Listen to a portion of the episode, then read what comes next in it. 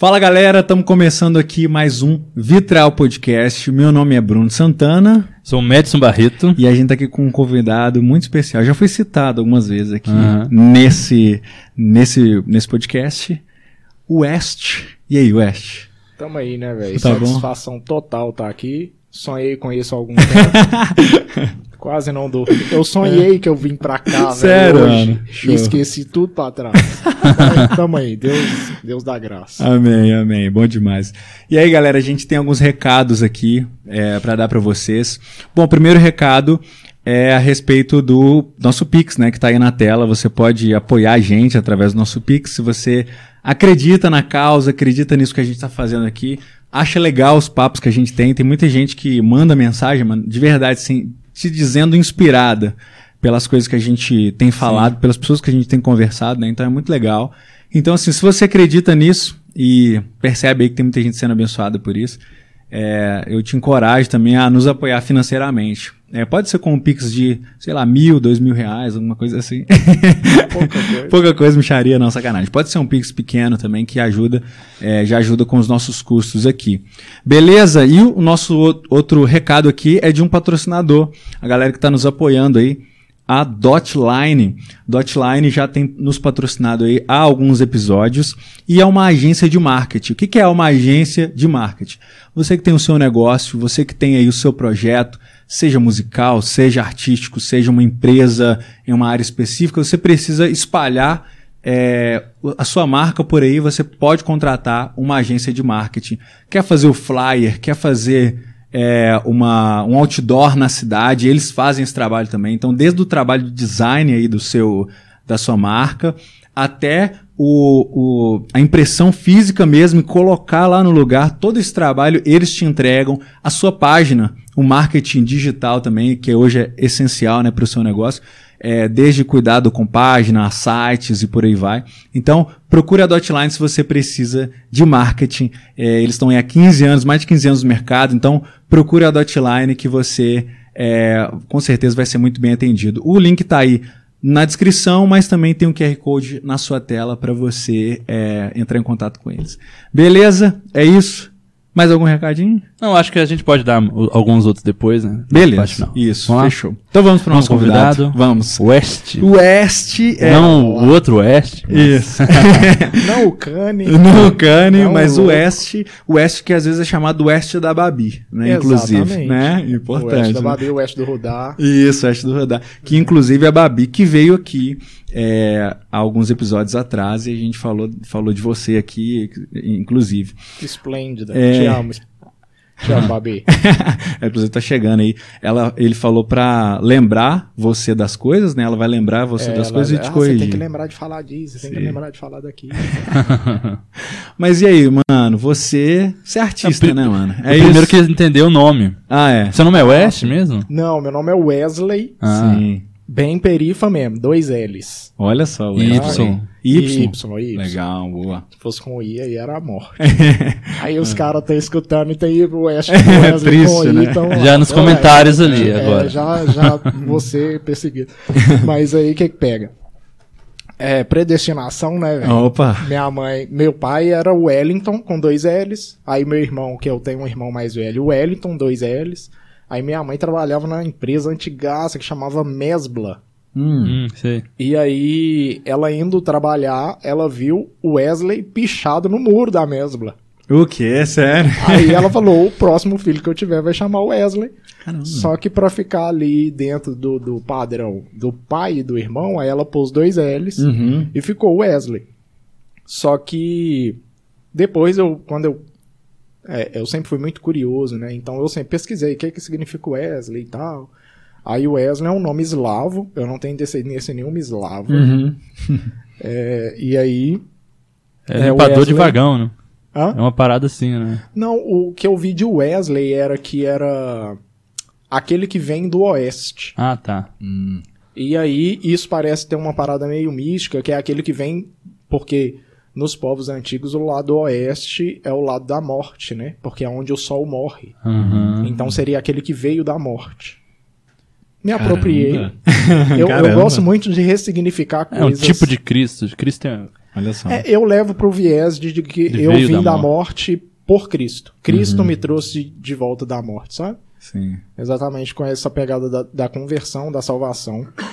E aí, quando eu comecei a grafitar, a, a dançar breaking, eu fui, cheguei na época pro, pro meu mestre, Reinaldo, e falei assim, o Rei, Reione, que é grafiteiro também, é b-boy, falei assim, mano, como é que é esse rolê de dos nomes que a que você tem, assim, de rei e tal, é alguém que tem que dar ou a gente pode assumir? Ele, ah, velho, tanto faz. Eu falei, não, então vou assumir o nome West. Aí ficou o West. Não, mas de onde você tirou isso, West? Porque o, o- Ah, como Oeste. do Oeste, aí é, eu peguei a palavra Oeste, né, Uhum. e pus em inglês. Teve uma época que eu tava usando West Nietzsche. É Oeste em inglês? É, Ó. Oeste é o Oeste Toma. em inglês. Segura essa. Você sabia, época, não? Não, eu não sabia. teve uma época que eu tava usando Nietzsche, que é Uhum. em japonês. Que é Oeste em japonês, e aí eu lançava umas tags pela cidade aí de Nietzsche. Uhum. Que é o, o- Na verdade, eu usava o. Aí você foi- O começou a ser kanji, confundido né? com o outro Nietzsche. É, É, aí, de qualquer falando- jeito, eu tô indo pra uns caras. daí, esse cara.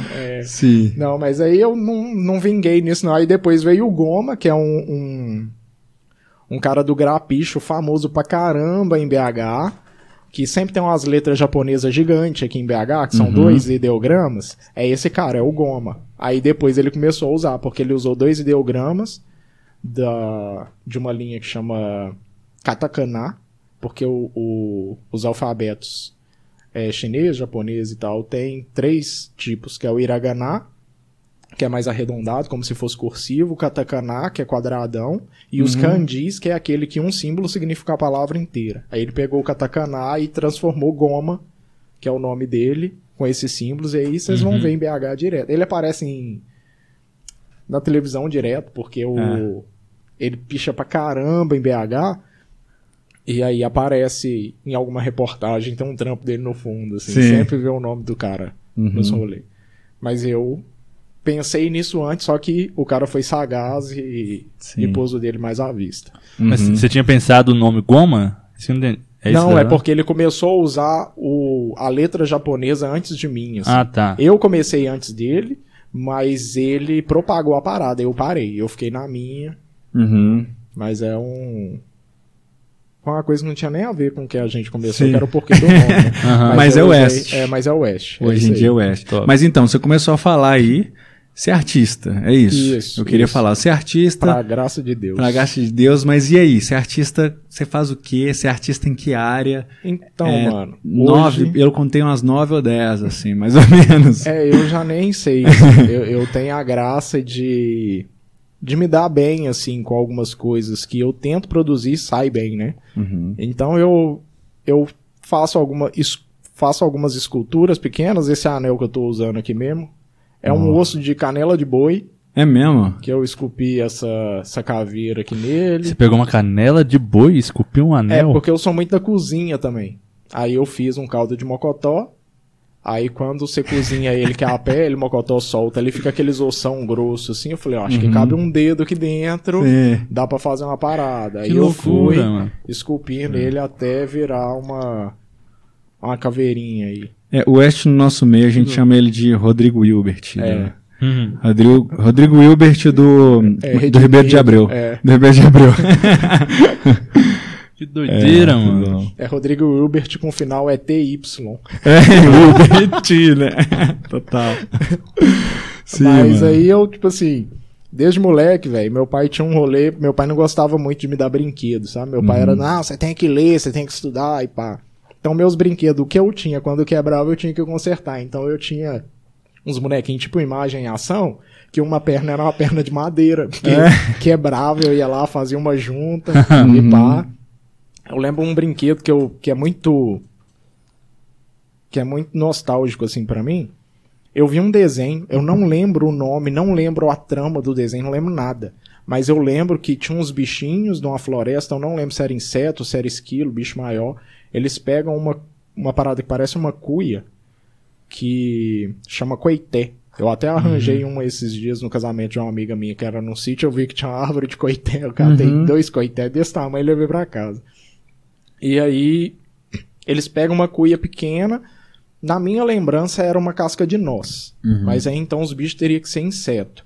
Mas o que, que acontece? Eles pegam essa casca de noz, aí eles põem um pistãozinho no meio, que bate duas asas, aí eles põem uma ponta na frente e um rabinho atrás, faz como se fosse um, um avião que bate a asa no formato de pássaro, assim. Só que é só essa cuia. Não é aquele pássaro do. Vida de inseto. do vida de inseto, não. Ah, tá pensando nele. É só a cuia com um pistãozinho que baixava aqui, aí a asa ia batendo. Uhum. Eu falei assim, vou fazer uma parada dessa pra mim. E minha mãe sempre me apoiou nessas loucuras, fraga. Aí eu cheguei nela e falei, mãe, me arruma uma, uma cuia dessa. Aí ela me deu a cuia, era menorzinha assim. Aí eu fiz um pistão de bambu, uma rolha onde a asa encontrava, aí tinha dois suportezinhos da asa na beirada aqui, aí no que o pistão subia e descia, a asa ficava... E eu punha uns brinquedos ali dentro. Peguei umas borrachinhas de tênis, eu e meu irmão, a gente tinha um tênis uma época, que tinha uns amortecedores coloridos, você podia tirar, levantava a palmilha e tal, eu fiz aquilo de rodinha. Eu sempre fui acumulador, eu sou destinado a ser acumulador. A Bárbara sabe. Meu depósito lá da- do meu estúdio tá cheio de papelão, Uhum. umas paradas que eu acho na rua. Eu falo assim, Sim. isso aqui é.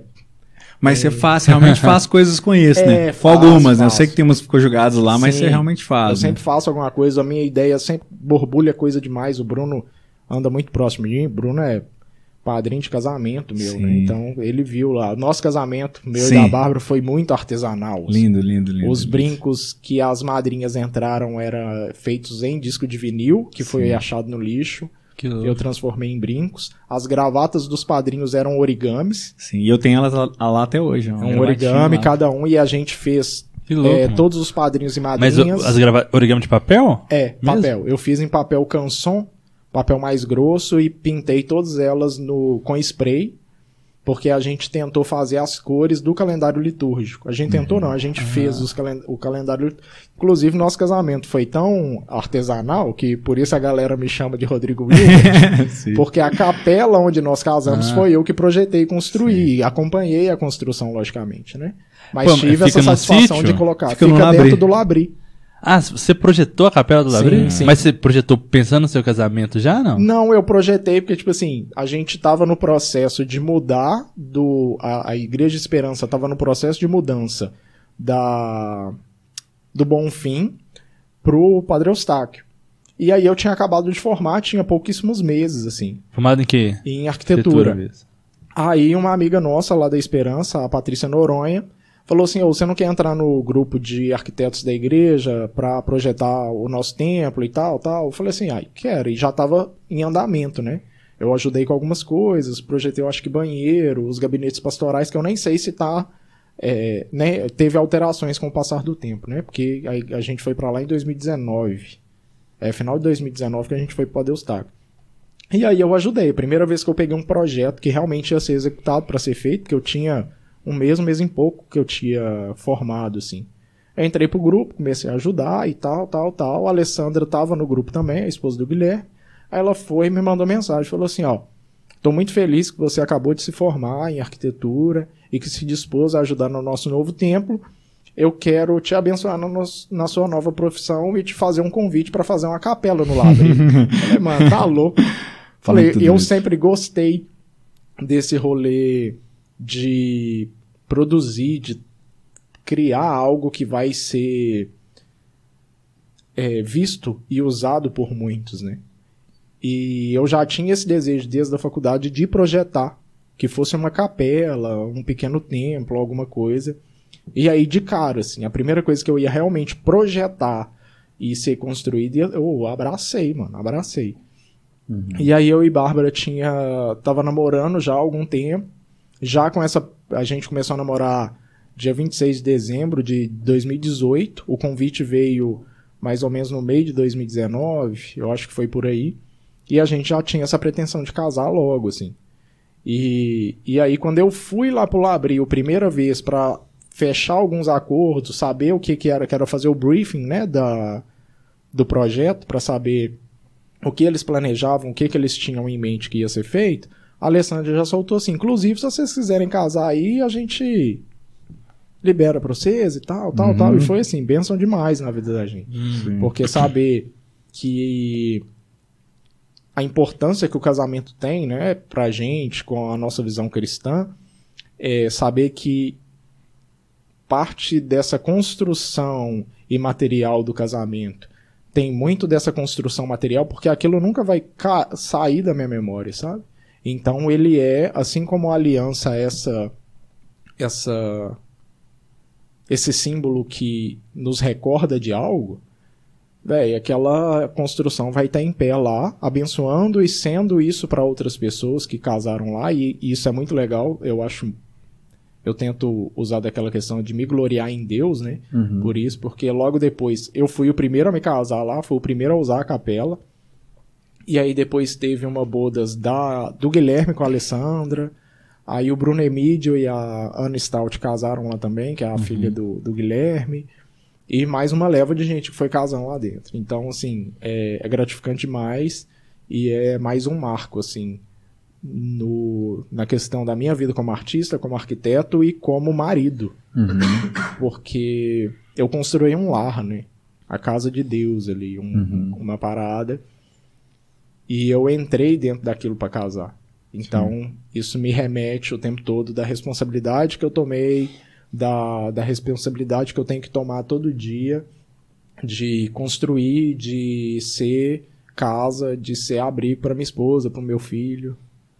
Muito simbólico, é. né, mano? É, velho. É... Foi muito lindo, cara. Foi, foi, muito lindo. Eu sempre falo que foi um dos casamentos mais lindos que eu já fui, assim. Eu não posso é. falar que foi o casamento, senão fica meio chato pros outros, tá ligado? Ah, é, até a, o...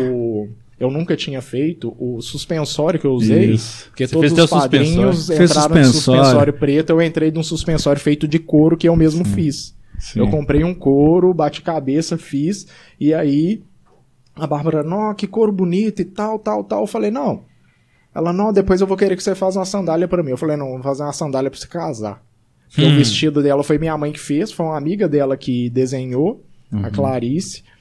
E minha mãe costurou. Então, mais uma coisa que foi feita pela gente, assim. E aí o. A sandália dela também foi eu que fiz, com o mesmo couro do suspensório. Uhum. Que legal. E aí a gente foi metendo as caras, fazendo um tanto de coisa, assim. Sim. No, tinha coisas do meu que hoje estão no meu estúdio, assim, os radião antigo, né, que a gente chama de boombox na né, cultura hip hop, que é aqueles rádio grandão que os caras andam uhum. no ombro, aí tinha lá exposto, tinha álbum de fotos, nossa, e a gente foi decorando tudo, porque a, a Alessandra tem muito dom para essas paradas de decoração, então ela captou muito dessa parada nossa e foi colocando lá essas coisas. Sim. E Foi é muito bonitão. louco como que essa coisa de fazer com as próprias mãos dá um simbolismo muito grande também, né, mano? Sim, sim. Pra coisa, assim. Ressignifica muita coisa, né? Não, é demais. Eu, eu, eu grado muito desse rolê de. Eu sou muito crítico, velho. Então eu vejo uns artesanatos feitos com garrafa PET que eu fico assim, não, velho. Me perdoe sim. quem gosta, mas é muito feio. Aí eu uhum. fico tentando, e isso me obriga também a criar outras coisas e mostrar outras possibilidades, né? Sim. Esse colar que eu tô usando também foi eu que fiz. Eu tava uhum. numa festa de aniversário que só tava tocando aqueles funk dos mais podrão, explicitaço e uhum. cheio de criança. E isso meu sangue vai borbulhando, eu vou ficando muito com muita raiva, sabe? Uhum. Aí tinha acabado de cantar os parabéns e tinha aquelas velhinhas velhinha que fica faiscando. Sim. E elas são uma haste de metal, né? Eu falei, eu vou catar esse negócio, vou começar a entrelaçar, assim, sem intenção nenhuma. Era só pra tirar o meu foco da letra da música. E aí, tava eu lá no meio das crianças, as crianças pulando e eu, peraí, catando os negócios no chão e comecei a enrolar. Fui enrolando, enrolando, enrolando. Até que eu cheguei no momento e falei, vou tentar dar uma forma para isso. Ficar só enrolando por enrolar não faz sentido. Vou enrolar. Aí eu fui, vou tentar fazer um coração. Ah. Tem uma amiga minha que é arquiteta também, que é a Pamela, ela, ela sempre fala, o West é o homem dos corações. Sim. Eu sempre, nas minhas artes, sempre tem um coração. Ela, os dois devocionários da esperança, que eu fui um dos ilustradores, quase sempre tem um coração em algum lugar. Uhum.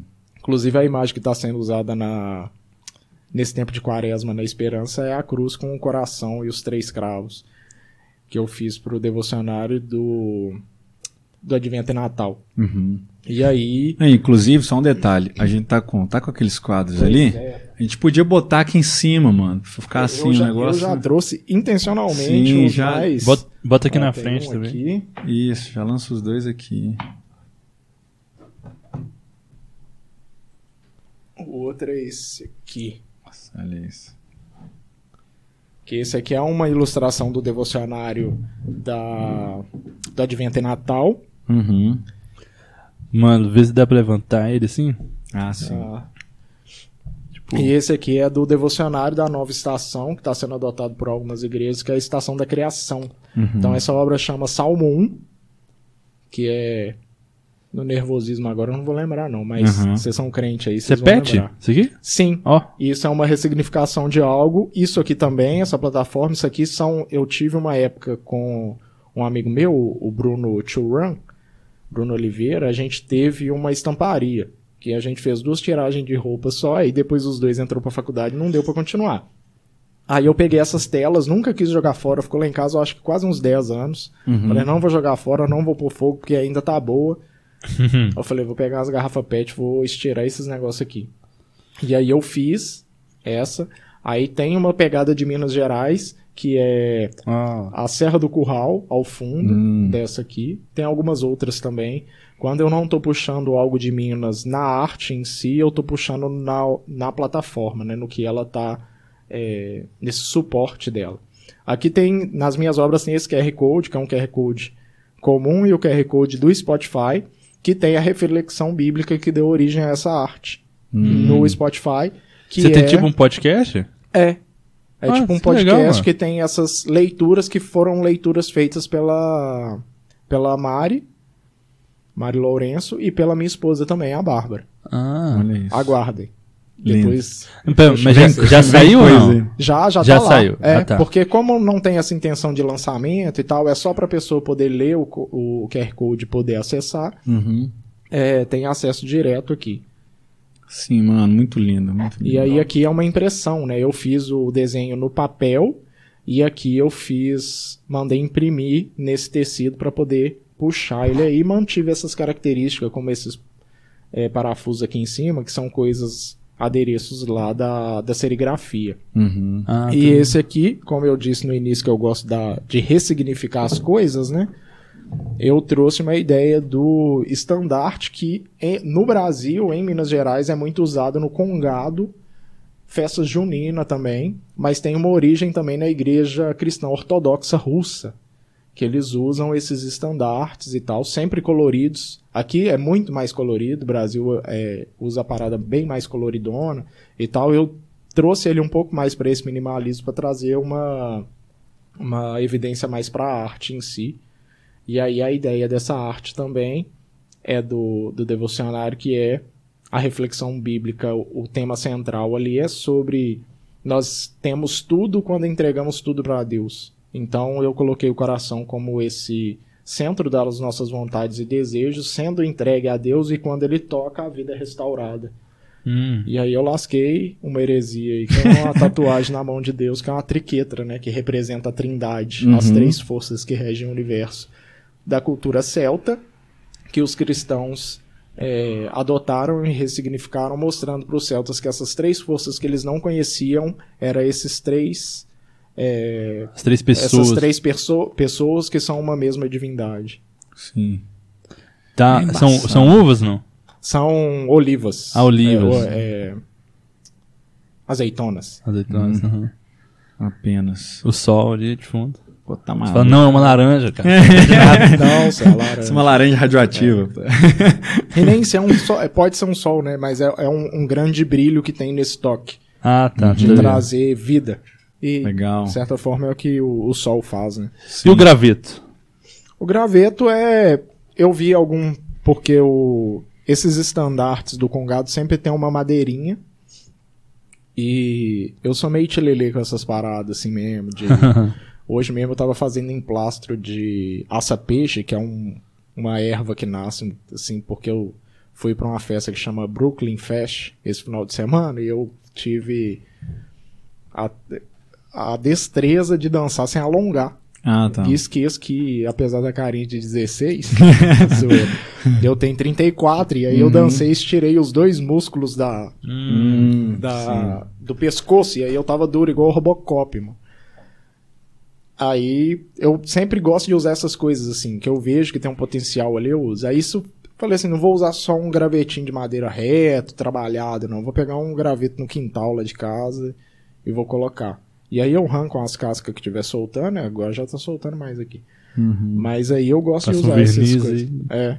Hum. E aí eu vou trabalhando esses negocinhos aqui que eu esqueci o nome, também foi eu que fiz. Da Uhum. primeira vez eu comprei, só que é caro demais, aí eu preferi fazer, só que dá muito trabalho, aí eu falei, não, então não é caro. é justo. é, é justo. E aí é o mesmo esquema, é impressão em tecido, montando esse estandarte aí, porque eu curto muito esse rolê da ressignificação, de não é, apesar de sermos cris- é, cristãos evangélicos, existem coisas do catolicismo que são é, ricas demais e de muita importância, como o próprio calendário ri- litúrgico. Uhum. Eu sou doido para fazer uma escultura dessa arte e colocar dentro de um oratório. Hum, nossa. é Colocar top. ele dentro do oratório mesmo. Sim. E deixar ele ali como que flutuando dentro desse oratório, Uhum. sabe? Doideira. Que é E essa coisa dos símbolos, nessas- né, mano? Sim, sim. Que às vezes os, os evangélicos abandonam, assim, tem muito Total, medo por causa do total. catolicismo, né? Que na verdade é, é nosso como história de cristianismo, né? É universal, o catolicismo Universal. significa universal, né? Sim, sem dúvida. A gente não pode colocar Deus nisso. Uhum. A gente não pode falar que isso pode promover algo é, divino e tal. Mas os símbolos têm um poder. Sim. Assim como eu falei da capela, a capela do Labri é um símbolo na minha vida que me lembra o tempo todo e tal. Mas me lembra o quê? Me lembra que a capela fez algo? Me lembra que a capela é algo? Não, me lembra que Deus fez algo. Uhum. E a gente precisa dessas marcas porque a gente é igual o povo de Israel lá, né? A gente toda hora esquece. Toda Sim. hora, esquece. Toda hora a gente faz uma cagada e ele- É, Deus e tá lá cutucando e falando assim, não. em vários momentos a gente vai ter isso, assim, de Deus falando pra eles colocarem lá um marco ali, colocar, que algumas vezes era só um mutuado de pedras, e aí que era pra falar pros filhos, sempre que passar por ali, isso aqui é porque Deus fez tal sim, coisa. Sim, Os símbolos Né? são extremamente importantes. Os, os símbolos, eles estão organizando toda a nossa vida, né? O, o trânsito é cheio de símbolos. Uhum. O trânsito pouco tem palavras. O que eu me lembro de trânsito tem palavras é pare. Uhum. O resto é símbolo, velho. Sim. Algumas outras placas são símbolos. Por quê? Porque o símbolo comunica muito mais profundamente, de forma muito mais rápida e sucinta, aquilo que precisa ser emergir. Você vê uma placa triangular amarela, você já fica em atenção, então você vai fazer algo. E os símbolos dentro da nossa fé eles são extremamente necessários para que a gente veja e lembre que quem é o nosso Deus, o porquê a gente está fazendo, o que, que a gente está fazendo, porque senão Véi, eu sou louco, assim, de, de- Se não forem os sinais e os símbolos que Deus colocou na minha vida, mano, eu toda hora vou pular pra fora da graça. Porque meu destino é abismo, velho. Uhum. Abismo total, assim.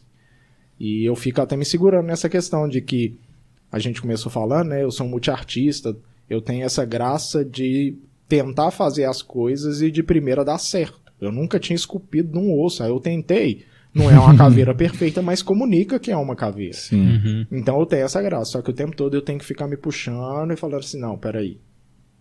Eu não sou nada. Uhum. Eu só tô carregando uma imagodeia e uma imagem de Deus que me permite criar essas coisas. E isso não me faz melhor do que ninguém. Porque assim como Deus cria e ele me dotou disso, Deus cura e dotou o médico de cura. Então eu não posso me achar um, um um ser mais abençoado ou que tem um dom maior do que os outros. Então o tempo todo eu tenho que estar usando até desses símbolos que eu crio, dessas artes que eu crio, para me lembrar e transformá-las em símbolos para minha fé não escapar de é, é, não escapar de Deus e vir para mim, né? O que eu Sim. posso fazer. É, e a gente já trocou muita ideia sobre isso, né, mano? Sobre, assim, a gente com a nossa arte, né? A forma como a gente encara a nossa arte. É, Sim. como que a gente vai de extremos para extremos, né? A gente às vezes acha que é tudo um lixo, né? É, Inclusive total. nós dois especificamente já conversamos Sim. muito sobre isso, né? Que é tudo um lixo, cara, isso aqui é muito ruim que eu fiz. Ou tipo assim, a gente olha e fala assim, caramba, isso é muito bom e a gente se gloria nisso, né? E Uhum. é, é muito doido porque nesses dois casos as duas coisas nos travam, né? De sermos frutíferos pro reino, né? Sim, total. Então, tipo assim, se é ruim, a gente não produz mais. Quando a gente tem essa ideia de que tem que ser muito bom, perfeito, vira um perfeccionismo, né? A gente tem uma expectativa muito grande de si mesmo e fala assim, poxa, tinha que ser perfeito, tem que ser muito melhor. E aí a gente acaba não fazendo nada, né? Não liberando nada e fica travado, E né? sempre quer fazer mais, quer mexer. Sim. O, essa obra nesse suporte mexeu muito comigo nesse ponto. Porque no início eu comecei a falar assim, eu tive a ideia e achei brilhante. Uhum. Só que ao mesmo tempo eu falei assim, velho, a galera vai achar que é um lixo. Sim. Todo mundo vai pensar assim, velho, que pira é isso aí? Porque não Uhum. tem nada a ver com nada, assim. Eu nunca vi nada parecido com isso. Eu não quero me vangloriar, assim, ah, eu criei algo novo. Uhum. Mas eu sei que a gente tem uma tendência a se identificar com aquilo que é que já tá posto, né? Uhum. Então pensei, a galera pode achar muito estranho, achar que não tem nada a ver, mas às vezes também, velho, a arte não tem que ter a ver, né? Ela não tem É. que ter significado o tempo todo. Uhum. Eu grafitar oeste numa parede só quer significar que eu grafitei meu nome. Uhum. Não tem que significar mais nada. Sim. Agora eu posso querer trazer reflexões muito mais profundas como essa arte. Uhum. Como uma outra arte que é a que eu mais gosto, que é a da periferia para o mundo, que é onde eu fiz uma favela, um mundo fragmentado e baseado lá naquela parábola da, do grão de mostarda.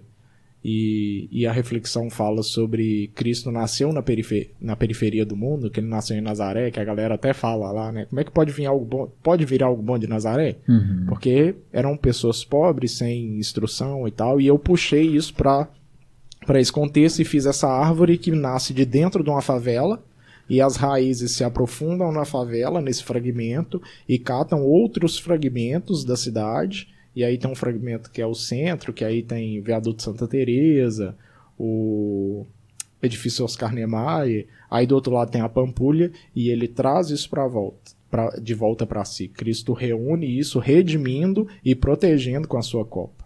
Então eu acredito muito nesse rolê. É, essa arte ela é muito filosófica e para mim também ela é muito bonita, assim, Deus ter me iluminado fazer ela, porque isso fala muito sobre mim, a minha visão sobre a arte dentro de uma perspectiva cristã, que é Cristo tá protegendo tudo isso, porque o Edwards, eu acho, fala sobre a questão não tem nada, nem um centímetro que não pertença a ele, então tudo pertence a ele, e aí ele nasce neste mundo decaído, ele com as suas raízes ele se alimenta do que há de benéfico nesse solo e ele traz para si e ele redime e ele reconstrói. É, E isso é uma que tá no, tá no devocionário também, não tá? Tá, tá no devocionário da criação. Eu acho que eu vi ela assim, esboçada lá uma, um dia no, seu- no seu estúdio lá Sim, e sim, tal. aquela dia que a gente tava mexendo lá na iluminação. Sim, lindo, lindo. Ela lindo, tá lindo. numa tela assim também, eu tenho que fazer outra porque eu presenteei um amigaço meu que é o Wilson Uhum. Venâncio, Brabo. que tem me ajudado muito a organizar minhas obras, as ideias, o que, que eu posso fazer, inclusive essas tags. Foi uma ideia dele de Uhum. fazer. Que massa, mano. Tem Cara, e, e eu vi um negócio assim. Eu ia tentar ir numa linha reta aqui, mas acho que com você não vai dar, mano. Não vai dar. Tá. Outra e- coisa que eu fiz foi a É, minha vai bolsa, né, mano? Ah, Todo cê- mundo pira, é, sabe? vai isso, lá. isso aí. que é a Você pegou a bola mesmo e transformou numa bolsa. É, Era uma bola que tava furada, que ia virar um lixo também. Ela já tá batidaça, já tem eu acho que uns 10 anos ou mais que eu tenho. história. ela. Aham. Pensei que a Adidas tava lançando umas bolsas assim É? agora e tal. Chora. Adidas. Pô, Aqui, manda ó. pra Adidas aqui, ó. Chora, Adidas. E é uma bolsa mesmo, tá? Nossa, a fazer e a coleção? contatos, Aqui, assim. galera. Ah, você abrir assim, que dá pra ter acesso melhor Ah, lá sim, dentro. ó. É, ó. Ó, rodar aqui, tá aqui. Rodar aqui. Ele ia tá rolando a bola aqui dentro, desde de dentro, como o menino churuco. É. né? Bagunceiro demais. Massa Doidinho. demais. Bom, bom, bom. Mas o que eu ia falar, mano, é o seguinte: como não dá pra ser numa família. O que eu tava pensando que é o seguinte: essa mistura sua, é, que a cultura hip hop é uma coisa muito mais americana, digamos assim, né? Por mais que eu acho que ela conversa com. é, com muitos ambientes, digamos assim, mas ela tem origem americana. Aí você pode me corrigir, né? Se eu estiver Sim. enganado, mas eu acredito que ela tem essa origem mais americana. Mas você também é, cruza ela o tempo todo com mineiridade, né? Sim, sim. E, e isso desde antes já dessa. A gente pode falar né, sobre o espetáculo e blá, blá, blá, Uhum. mas isso desde antes eu já percebi que você tinha esses traços assim. Mas e como é que veio isso assim Uhum. na sua cabeça? Cara, eu, eu venho de família que tem origem no interior. Uhum. Eu tenho inclusive uma tetravó, que eu não sei o nome, porque a única que teve contato com ela é a minha avó materna, mas não lembra nome, não lembra etnia, mas ela foi uma índia que foi raptada, estuprada e tal. Uhum. E aí deu uma origem a outra linhagem. Então, tipo assim, igual eu falei que eu sou meio tchelelê, né? Eu, eu grado pra caramba dessas, dessas coisas. E grado demais de mato, velho, de, de interior. Então, Uma das coisas que eu mais gosto é parar na porta do meu estúdio. E na porta do meu estúdio eu vejo o centro histórico de Santa Luzia. Então eu vejo aquele mar de montanhas, Uhum. catedral, mar de montanhas. E isso, velho, é, é inspirador. Não tem como não ser. Gosto de praia? Gosto. Mas, tipo assim, velho, passo o resto da vida vendo pela televisão. Sim. Uma cachoeira, um, Sim. então, pra mim, velho, tem vezes que eu escuto algum som, igual aparecem uns tucanos lá em casa de vez em quando, Uhum. é, uns gaviões. De vez em quando, quando eu tô um pouquinho mais pra beirada, assim, pra meio do mato, eu escuto um. um- uma. Esqueci o nome do bicho, velho. Uma siriema, Sim. com aquela gargalhada dela. Uhum. Véi, meu enche d'água, mano. É, é umas paradas que eu só experimento quando eu tô no meio do mato, ou penso em roça, ou quando eu tô no. Quando eu escuto o Clube da Esquina, velho. Uhum. Milton Nascimento tem um poder de me encher o coração Sim. a ponto de parecer que ele não cabe no peito e meu olho encher d'água, que é magnífico, mano. Uhum. Porque eu fico escutando e eu penso assim, velho, eu queria estar dentro de um trem, vendo Sim. paisagem, no mato, Sim. e parar num lugar, sei lá, velho, São João del Rei, qualquer, velho, eu queria ter condição de visitar todas as cidades e ficar uma semana em cada, fraga, porque eu amo meio do mato. Catar, desde moleque, eu lembro que eu andava, ia pra casa do meu tio em Ouro Preto, andava com canivete no bolso, É. catava pro meio, catava mesmo. cobra, velho, peguei É? um cascavel uma vez desse tamanho, assim, Nossa. filhote, trouxe pra BH, loucura. E aí, eu tenho muito essa questão É, o dessa raiz. rodazinho tá, tá aí. Não, tá rodar chegando. hoje, depois eu mostro pra vocês. Rodar tava hoje no quintal lá de casa. Que Pra ele não sabe, briga. rodar é o filho do Ash. É, tá Rodar é meu filho, que Uhum. inclusive é, Rodar é um nome indígena que significa mensageiro do amor. Coisa. E ele briga pra ir pro fundo do quintal na terra, aí eu tiro o chinelinho dele, deixa ele pisar na terra, ele achou minhoca, aí ele catava É. as minhocas, ficava andando, tentando pegar minha mãe, minha mãe tem nojo de minhoca. Então ele quer ir pro meio do mato, ele quer brincar. A sua mãe, de novo, não. Não, de novo, não. Mais um Ash tem aqui, né? olhando De pra não novo. levar na boca. E- eu novo. tenho miocário lá em casa É também. mesmo? Eu Você tem um tenho- minhocário. Eu tenho uma composteira Ah, é a composteira. com Como é minhocas. que é isso? A composteira a gente pega tudo que é cascas de fruta, tudo aquilo que não foi cozido, não passou nenhum processo de tempero e tal. Então, cascas de fruta, resto de fruta e tal, e coloco nesse recipiente, onde tem minhocas, que é uma minhoca específica, que é a, califo- a californiana, que não é aquela marronzona que a gente acha no quintal, porque a marronzona vive mais profundão. Aí ela come essas coisas, decompõe isso, e isso vira um adubo potentíssimo, assim. E o chorume, que é aquele caldo que solta, que não é o mesmo chorume que sai do carro do caminhão de lixo, Uhum. sai um caldo daquilo ali que é um fertilizante potente pra caramba. Que, tipo assim, você tem que é, diluir uma medida desse fertilizante para 10 de água. Nossa. E jogar de duas em duas semanas, porque senão ele queima a raiz. Porque ele é muito potente. E aí eu tenho essas piras tudo lá em casa, assim. Aí Mas você usa isso aí na minhoca. implantação? Você tem. Uso. Você planta eu, eu sou o tio das plantas, mano. Tio das plantas. Eu, eu vou. Igual eu fui no casamento dessa amiga minha, achei o coité. Eu fui no casamento do Bruno, saí de lá com a muda de costela de Adão. Uhum. Tá lá na Costela, o que, que é isso? Costela de Adão é uma planta, velho, que tem uma folha bitela, assim, ela realmente parece uma costela, assim. Aham. Ela tem o. o- parece uma, uma, visão do tórax, assim, do esqueleto, fraga. Doideira. Aí eu vi, catei, vou tudo na maciota, na camufla ali, e pra casa. Cheio- Eu gosto muito de folhagens. Uhum. E aí eu tenho essas coisas lá em casa, assim. Aí eu tenho esse, esse apreço, velho, e acho rico demais esse contato com terra, com roça e tal. Mas ao mesmo tempo eu nasci urbano. Uhum. Eu tô na cidade, eu vivo a cidade e tal. E aí eu tenho esse contato com a cultura hip hop, fraga. Eu tive contato bem antes, dentro de um contexto que eu era da igreja lá dos meus pais e tal. E aí é aquele negócio assim, né? Se você for dançar, tem que ser dentro da igreja e tal. E isso eu vejo um problema enorme desse rolê de viver, ficar emulando coisas externas pra dentro da igreja. A gente pode falar mais sobre isso, se for o caso. Mas aí eu comecei a viver cultura hip hop, eu não tava dentro da igreja mais, velho. E aí eu comecei a viver, comecei a dançar o breaking, que é uma das danças da cultura hip hop. Todo mundo acha que na dança de rua só existe breakdance. Uhum. Não, breakdance é uma parada que foi a mídia que deturpou, a mídia nor- norte-americana, que pegou todas as danças que já existiam dentro da cultura hip hop, englobou como uma coisa só e lançou um filme que chamava Breakdance. Hum. Uhum. Aí todo mundo assumiu aquilo, isso é breakdance, tal, tal, tal. Aí tanto que todo mundo, aí todo mundo acha que o breakdance é o cara que gira de cabeça, que faz um tanto de coisa, faz salto mortal e também faz o robozinho fazer a Aham. ondinha. Não. Ou a ondinha, o robozinho é popping. O cara que gira de cabeça, que é o meu caso, é breaking. Tem um gerúndio aí que é o ING, né? Sim. Que é a ideia de estar breakando, de estar fazendo aquilo ali. Uhum. Porque é, o, o break da música é um momento na música funk, soul funk, que tinha ali 30 segundos de uma parte muito instrumental e muito groovada, principalmente bateria. E aí o DJ Kuhurk, que é considerado o pai da cultura hip hop, ele viu que os moleques de 13, 14 anos dançavam muito nesse trecho. Ele falou, então eu preciso estender esse trecho, porque os caras só dançam em 30 segundos. Eu preciso entender isso. Aí ele começou a colocar dois toca-discos com a mesma música, com o mesmo disco.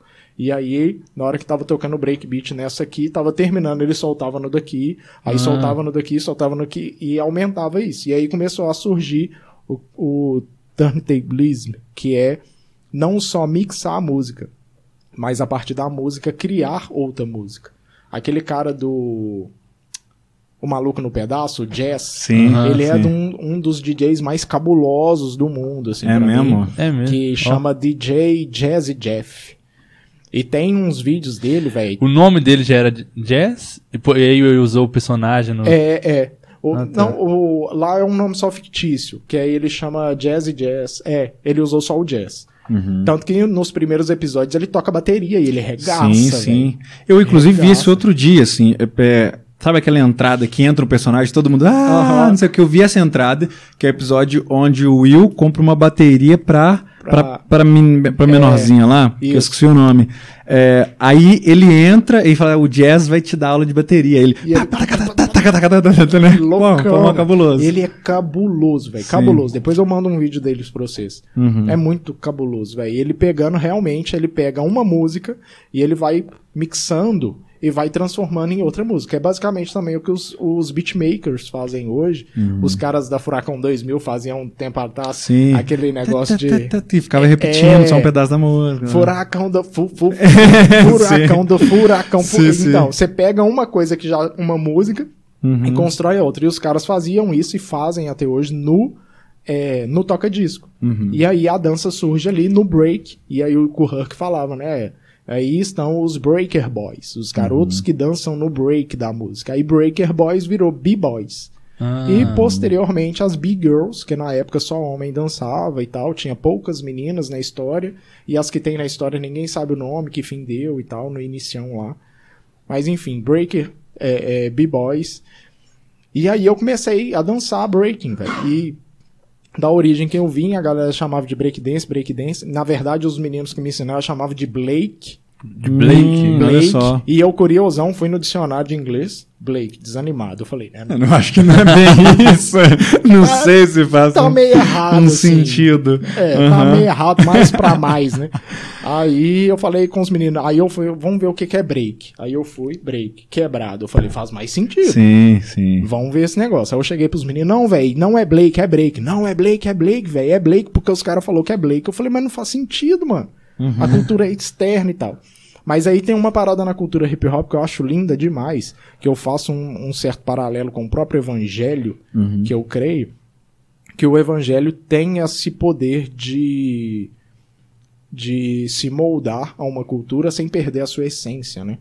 Lógico que existe um limite para essa para se moldar, mas você vai ver que o que é cantado dentro de nossas igrejas hoje, a forma que é dançada é completamente diferente do que de como são as igrejas em no Nepal, em Moçambique e tal. E, e o evangelho vai tomando essas formas e ele respeita a cultura. Ele não vem para anular culturas, né? Eu fui uma vez fazer uma missão com um grupo de missões que eu fazia parte, que é o. Eita, até esqueci o nome. Era o PCT? Não, não era o PCT, não. Que era com a Gerciane, amigaça minha. Não, eu conheço. Você conhece a G? Já, já fui visitar um centro de recuperação de menor infrator com ela. Aqui, Olha entrou só. com esse rapaz aqui É, no, no meu casamento. casamento. É mesmo? É. E Legal. aí, ministros da reconciliação. Ah. Ah, não. Esse que, esse que, que ela visitava os É, era casos de manufatura, mas conservação. Aí, Aí é a da- gente foi. Tá tudo em casa, A tá, né? Como é que a pastora é que, que, que tava na frente também, que é a mãe do Simon e tal? É a... Esqueci o nome dela. Que era da vereda e tal. Era da, da Videira, que é Videira, da mesma sim, origem, que é o. Eu esqueci o nome dela. O, marido dela é pastor, que é o pastor Edinho. Aham. E aí a gente foi para uma tribo Pataxó, que era uma tribo que já tem uma igreja, e eu achei isso lindo demais porque é uma igreja em formato de oca, a escola é em formato de oca. Aí eles pegam hinos do, do cantor cristão, não me engano, se não me engano, e traziam para tradução em Pataxó. Uhum. E aí eles tocavam com instrumentos deles no, no culto, com os adereços, pataxó, e cantando músicas que a gente canta aí há séculos na igreja, só que em língua pataxó. Porque isso não é uma afronta, não é um desrespeito, isso não, hum, é, não deturpa a, o evangelho. E eu sempre achei isso rico demais, assim. E o hip hop tem muito disso. Porque você vai ver, o hip hop nasce nos guetos norte-americanos, apesar dele estar geograficamente dentro dos Estados Unidos, Uhum. ele foi por é, foi criado, foi é, é, vivido ali por crianças, adolescentes, né? Porque ele, ele nasce ali na década de 70 muito pelos adolescentes, por filhos de porto-riquenhos, de jamaicanos, de italianos. Por isso que no hip hop antigo tem muitos caras usando boininha, Olha só, tem, sabia. é, é, o, o- os porto-riquenhos têm muita responsabilidade na questão da dança, assim, os latinos americanos. Os jamaicanos têm uma cultura africana que também teve na Jamaica que chama griot, que era de recitar poesias. Uhum. Do- os mais velhos da tribo recitavam poesias enquanto os caras tocavam tambores, instrumentos. Então, Cara, como é que a parada é antiga, né, mano? É. essa, antiga, essa não- oralidade, essa parada de contar esses causos e, e transmitir conhecimento através da poesia com alguém fazendo uma percussão, é, virou rap. Ritmo e poesia. é Exatamente. E aí, essa, essa parada bonita que eu acho, de novo, né, que eu, eu coloco um paralelo com o evangelho que o hip hop tem, é isso. Porque o rap é muito parecido com o repente nordestino. Uhum. E aí Muito a gente louco. vai ver o Rapadura, que é um, um MC lá do Ceará, que ele é cordelista, ele é repentista e ele é MC de rap. E aí ele faz isso, e você vai ver, é possível fazer o rap com com samba, como o Marcelo D2 faz, é possível fazer rap com é, Clube da Esquina, é possível fazer rap com Bossa Nova. E o rap ele consegue entrar, absorver e não perder sua característica. Uhum. Ele não vai colocar é, coisas centrais que descaracterizem ele, né? E, e aí eu fui, velho, nessa, de, de, desses rolês artísticos. E, e artista é sempre meio piradão, né? Que gosta de misturar umas coisas loucas. Sim. E, e vai dando nisso aí. Eu comecei, igual eu falei, né? Criava coisas com a mão, desenhava muito quando eu era criança. Eu tinha uma pasta que eu vivia desenhando, desenhando, desenhando o tempo todo. Até hoje, a minha bolsa tem os caderninhos, a galera sempre vê que eu, nos cultos, Uhum. eu tô com um caderninho na mão desenhando. Sim. Porque se eu não desenho, não presta atenção. Se eu ficar olhando aqui e você tá falando, falando, falando, Já eu tô foi olhando embora, pra você, velho. já tá longe, tô já. anos luz, velho. Sim. Agora, perfeito. se eu fico aqui, aí eu, eu fico reparando, eu tô aqui desenhando e tal. Às vezes tem a ver com a pregação, alguma coisa, às vezes não. Uhum. Eu vou rabiscando, tem hora que sai coisa boa, tem hora que sai os troços mal desenhados demais, Uhum. mas pode ser um, um brainstorm pra algo, né? Tô lá desenhando, aí fala assim, abre Mateus capítulo... Eu puxo, abro certinho. Agora, se eu tô olhando aqui, ah, Mateus capítulo 7, versículo 7 até o 18. Aí eu tô assim, aí eu, É Mateus, o cap... Mateus Mateus o quê? Já perdi. É, uma- é uma pira muito louca, assim, Sim.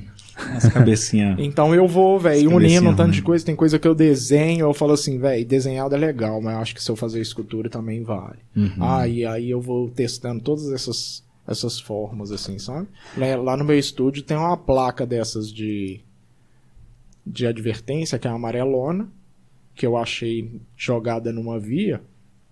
E. Se com você tinha subido no andando. poste, eu vou levar essa placa pra Ah, casa. ela tava caída, eu falei Eu assim. conheci esse troço um cara ficar- que tinha um semáforo, assim. Ele falou, pô, vou levar esse semáforo pra casa. Caramba. Roubou o semáforo e levou pra casa Sério? dele. Que, Que louco, isso? né? Aí Eu não. não chegava tanto. A gente já Eu, eu não conhecia o cara, É. porque aí tinha um, um, um, um líder de jovens lá de uma igreja, conhecia esse cara, aí teve um dia que ele foi usar uma coisa lá com os adolescentes, aí foi pedir, assim, o cara já tinha aquilo há muitos Ah, anos, é. foi pedir, "Ó, você me empresta que eu vou usar lá na igreja, aí chegou com um semáforo lá na igreja. Não, eu, meu- eu passava por essa placa direto. Eu falei, eu vou pegar esse negócio, eu vou pegar Uhum. esse negócio. E ela caída no chão. Aí um dia eu passei, eu tava indo pra Brumadinho pra olhar um negócio de um trampo lá. Que eu tô. Hoje eu trabalho no Menina Dança também, que é uma instituição, Aham. uma ONG que trabalha. Que a Bárbara trabalha, né? Uhum. Que trabalha em enfrentamento ao abuso sexual infantil de meninas, é, crianças e adolescentes. E aí eu tava indo pra lá, peguei essa placa. Aí ele tá lá no meu estúdio, porque no meu estúdio, meu estúdio é um espaço multiartístico, assim como eu, por isso que ele chama West. Uhum. Então ele é meu estúdio de tatuagem, que eu sou tatuador. Tem é, o espaço de escritório, onde eu é, faço meus projetos de arquitetura. Tem um espaço de dança, onde o meu grupo, a Spin Force Crew, saudosa, lendária e imortal Spin Force Crew, Uhum. 31 anos de existência. Caramba. É, é uma das. Até onde se sabe, a única crew no mundo que engloba os quatro elementos. Então temos grafiteiros, temos DJs, temos b-boys e temos MCs. A gente tá meio apagadão ultimamente, porque a galera casou, teve menino e tal, mas a gente era mais da cena, assim. Que são esses elementos da cultura hip hop, Sim, né? os quatro principais elementos, não Sim. são os elementos. Uhum. Porque aí vão ter as indumentárias, tem toda uma questão é, idiosincrética, né? O jeito de falar, o jeito de andar Uhum. e tal, que tá tudo dentro dessa estrutura do que é o hip hop em si.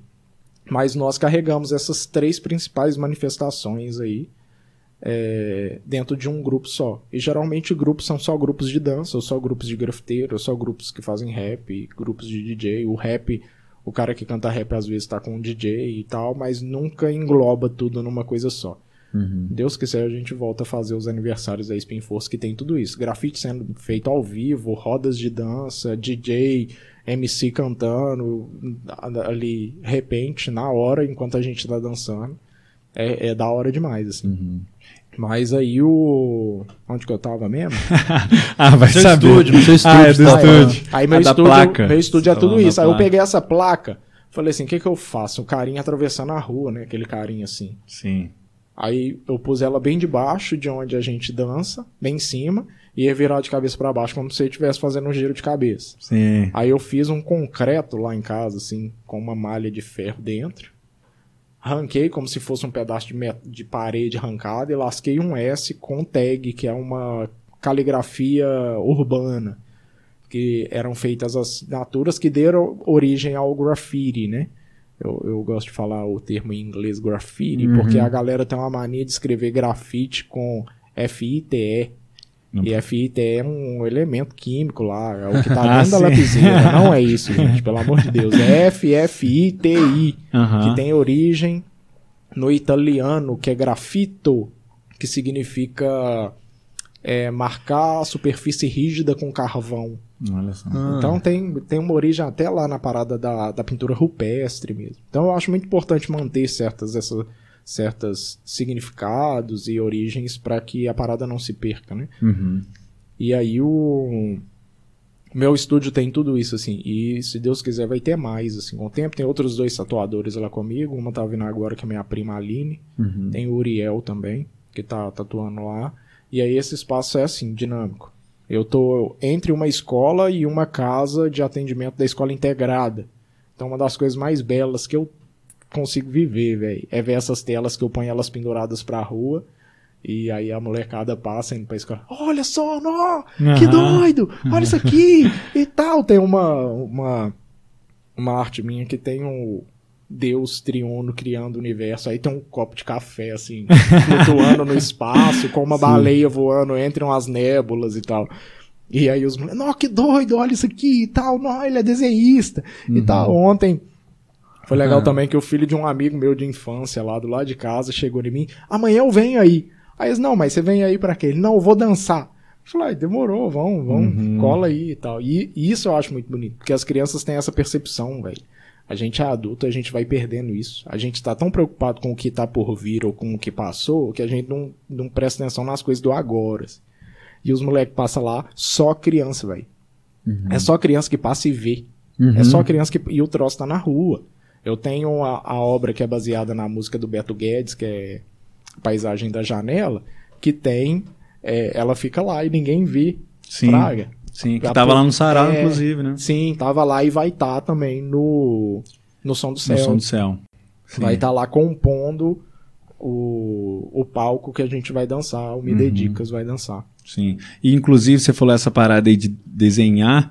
É, eu lembro, tem uma coisa muito que fica na minha cabeça assim sobre isso. É um dia que a gente tava numa reunião do projeto Nós, né? E aí todo mundo falando pra caramba, blá, blá, blá, e tipo assim, e o Ash, tipo assim, excluidaço lá, no canto dele, tá ligado? E a gente, não, porque tem que ser assim, a gente discutindo, e o projeto Nós era um projeto assim, é, artístico barra social, né? Que tinha essa pegada de, de levar a arte de alguma forma, ou dialogar com a arte com a periferia, né? E com a Sim. arte da periferia também. Importantíssimo. É. E aí a gente tava lá trocando ideia, falando pra caramba e tal. E aí a gente acaba a reunião, aí tipo assim, aí o Ash fala assim aqui, gente, eu fiz a, a logo da parada, né? Tipo assim, que aí você tinha feito já com os nós lá e tal. E, tinha, e a Sim, logo tava pronta, né? mesmo. No final da parada, assim. Início. Inclusive foi a logo que a gente usou e tal, É. pra, pra realmente levar o projeto pra frente e tal. Muito louco, né, mano? Um tempo muito legal, assim. Foi, foi lindo, velho. Foi memorável. Sim. Que inclusive em um desses em um desses eventos você fez um grafite lá de coração, né? Eu lembro, de esse coração. lá no Barreiro? que É, era no Barreiro. Barreiro. Foi lá eu lembro. Portelinha. Aham. Uhum. Sim, Desse sim, grafite. sim, sim, Depois de muito tempo sem grafitar, eu fiz aquele lá, porque a faculdade engoliu toda essa questão, né? Mas Uhum. aí eu tô até tentando voltar pras ruas agora. Sim. Esse mês eu tenho um grafite pra fazer aí. Uhum. Gente, não glamourizem o grafite. Eu tava lá em casa pensando nisso, velho. É. Eu vou, vou Fala. soltar essa aqui. Fala. Porque tem um rolê, até eu vindo pra cá conversando com o cara do Uber, ele falou, não, porque pichação é feio pra caramba. E eu não vou en- entrar em critério se pichação é bonito ou é feio. Eu, particularmente, não acho bonito. Uhum. Embora tenha umas, umas letras que os caras fazem que são muito bonitas. Os caras têm se dedicado a, a letras mais bonitas. Mas o problema da glamorização do graffiti, velho, é que a galera fica assim. Sempre tem esse discurso de. Ah, não, porque o grafite eu acho bonito e a pichação é feia e tal. E aí entra, não, mas porque o grafite é, é legalizado, os caras pedem permissão. Mano, quem fala isso nunca troca ideia com um grafiteiro, mano. Porque não existe esse rolê. É lógico que existe. A gente pede autorização em alguns casos e tal, tal, tal. Mas no geral não tem disso, não, velho. Uhum. Já grafitei ali na. No Cidade Industrial ali, naquelas empresas, pra quem que você pede autorização, mano? Sim. O porteiro vai fechar na sua cara se você tentar falar. Uma vez eu tava grafitando lá, chegou o dono da empresa de carro.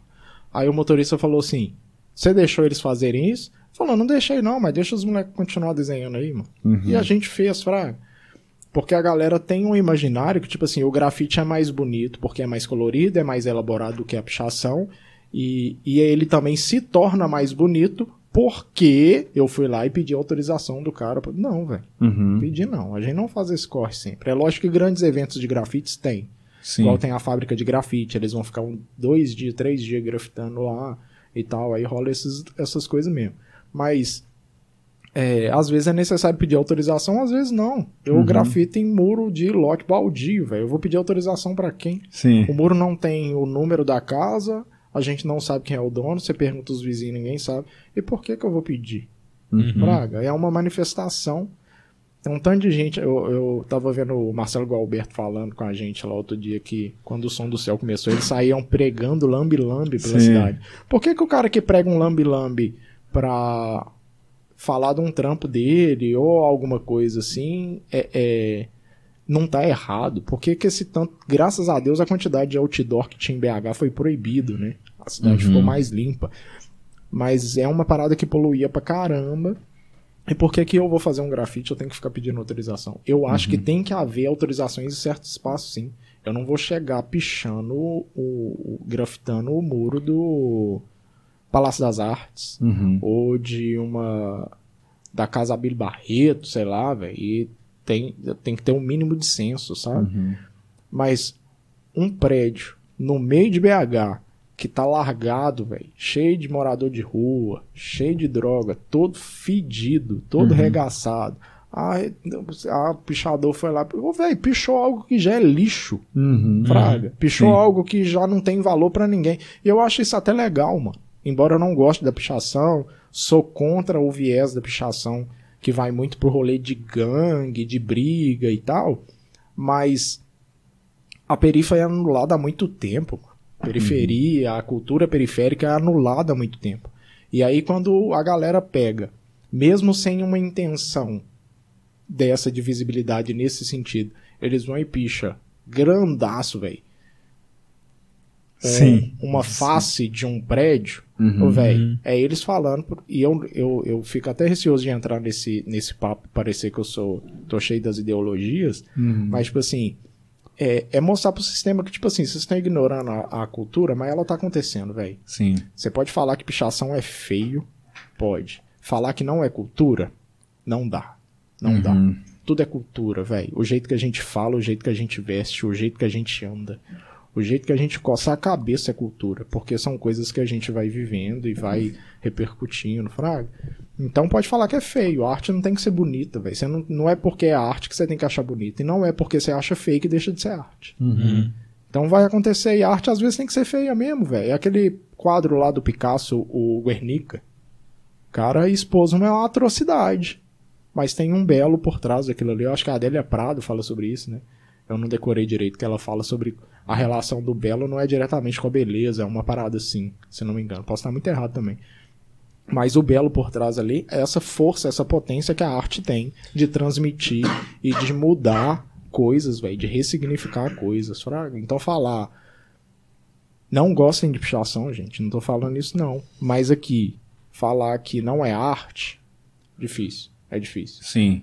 Até porque a gente começa a anular todo um rolê, velho. Esses dias a gente tava numa discussão de um grupo lá da igreja sobre isso.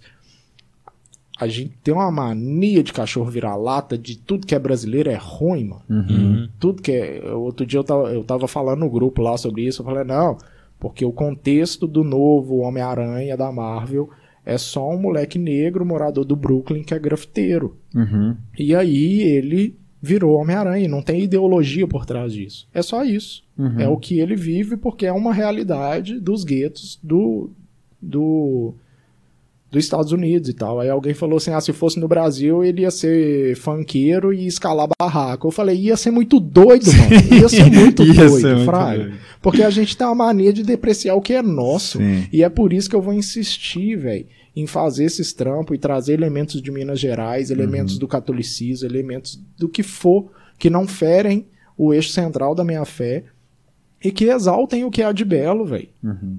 Porque eu acho que quando eu faço isso, eu tô. Eu, eu, de certa forma, eu tô negando o próprio Deus, Fraga. Uhum. De entrar nos rolês. Não, o funk não presta, velho. O funk é do diabo. Não, peraí, mano.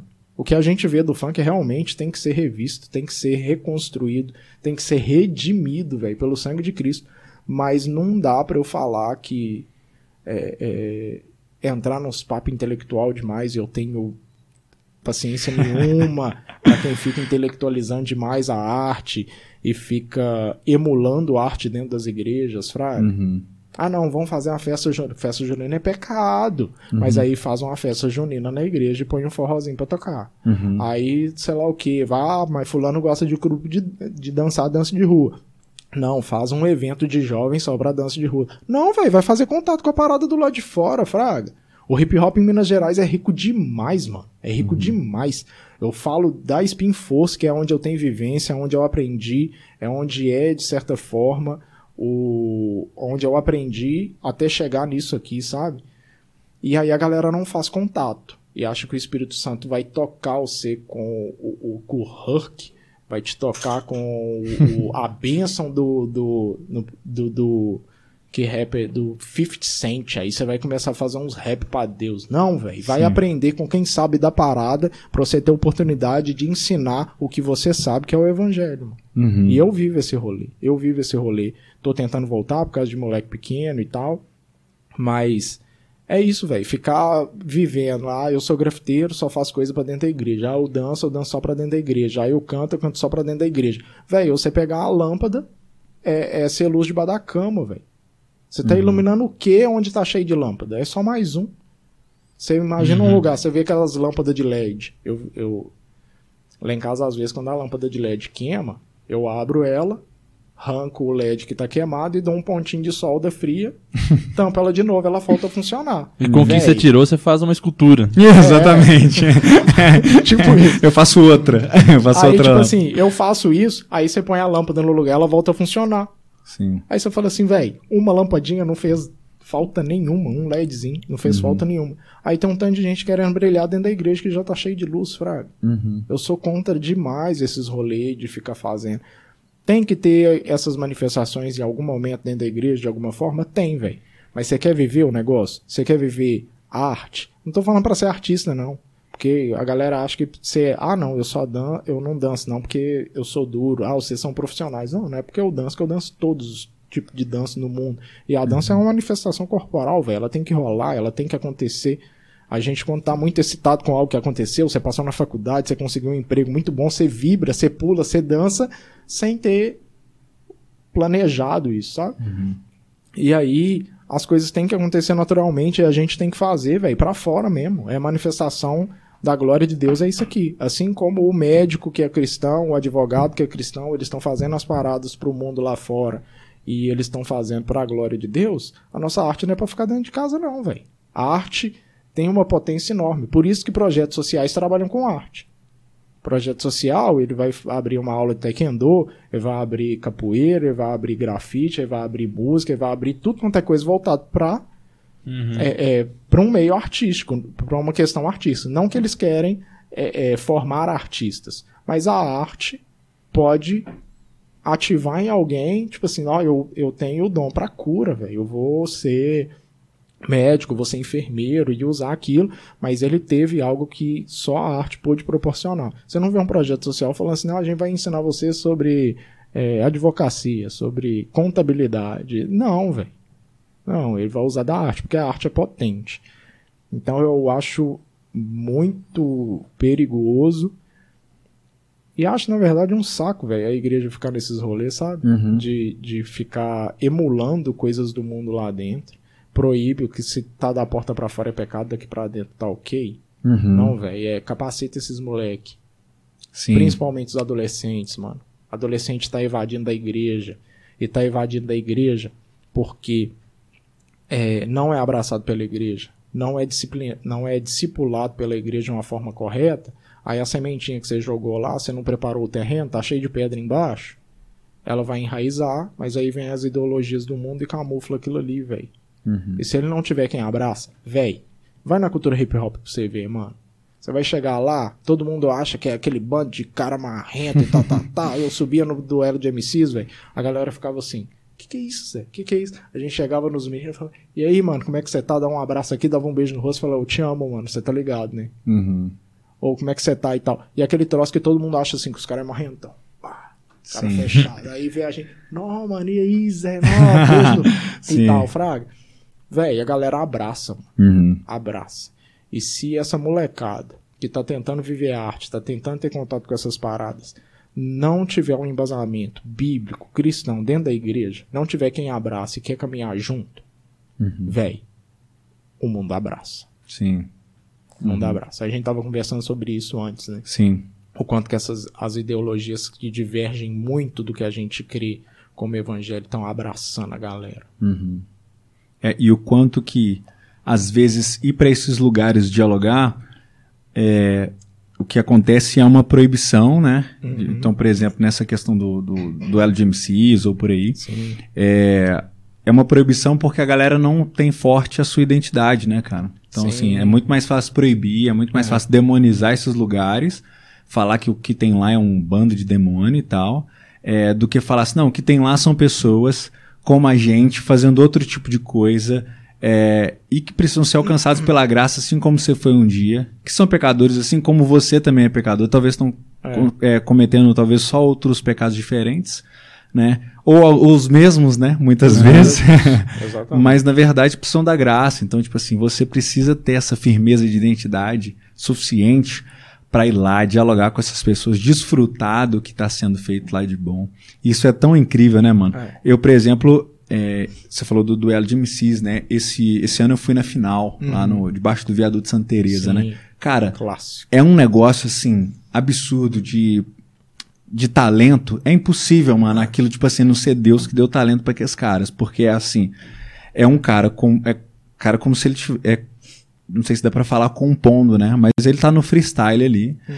Cara, parece que o cara compôs aquela música em Ah, casa e levou, É. mas não foi, mano. O cara tá respondendo a pessoa ali na hora. E aí o duelo, o cara fala, você é não sei o que, não sei o que. E aí o outro, você é não sei o que, não sei o que, e não sei o que, não sei o que lá. E aí você foi, todo mundo fala, que isso? Como é que esse cara pensou nesse É, negócio véi, é agora? punk, é punk. É um nível de, de, de arte sendo executada. E outra coisa, cara, que eu penso muito nisso, o nível de é, comprometimento é, com, a, com a cultura, sabe? Uhum. Que eu acho que isso é, é de uma beleza muito grande, cara. E eu acho que, assim, por exemplo, os símbolos são muito respeitados, é, essa questão da parceria, né? Então, tipo assim, o cara acabou de remar humilhando o outro, mas ele tem que ir lá tocar na mão e dar um abraço, É. né? e eu vejo direto eles falando no ouvido do outro. Eu não sei o que, que eles falam lá, mas eles falam É. uma coisa no ouvido do Eles dão outro e tal, e tal, dão uma ideiazinha Tem, e tal. tem os que tem o. Igual o duelo de MCs, tem o, o- Você tem que manter o respeito. Você não vai falar da mulher do cara, da mãe do cara Sim. e tal. De- daí, velho, É. cai matando. Hoje em dia tem as, outros, as outras questões, né? Você não pode chegar lá chamando o cara de viado e tal. Uhum. Sim. Porque aí, realmente, velho, quando vira chacota, Uhum. é desrespeitoso, né? Sim. Mas aí tem esse rolê. E é necessário, velho. Eu lembro quando eu voltei, decidi voltar pra igreja e tal, e viver uma vida verdadeiramente cristã, eu já tava na cultura hip hop. Eu falei assim, Deus, o negócio é o seguinte, eu já sei que você não quer que eu saia daqui. Embora a igreja que eu estava gostaria disso. Porque eles achavam até então que era o crente Raimundo, né? Pé na igreja, pé no mundo. Sim. O pastor uma vez pegou um amigo meu de cantão e falou assim: fala a verdade. Ele tá aqui, ele tá pegando fulano, não tá? Ele tá pegando. Ele veio aqui pra pegar as meninas. Aí o menino falou assim: não, velho, ele não pega ninguém. Tinha gente no altar, mano, que pegava as meninas da igreja. Sim. E eu tava lá só por causa do meu estilão. Eu era quem tava pra pegar. E eu tava muitas vezes puxando a orelha desses moleques, velho. Falei, mano, você tá no altar, velho. Respeita. Você é crente, mano. Para com esses rolês. Entendeu? E aí a galera tinha. E aí eu voltei pra igreja e eu falava com Deus: Não, eu só saio disso aqui se isso aqui tomar o altar que é seu. Uhum. Se você achar que eu tenho que pular fora, eu pulo.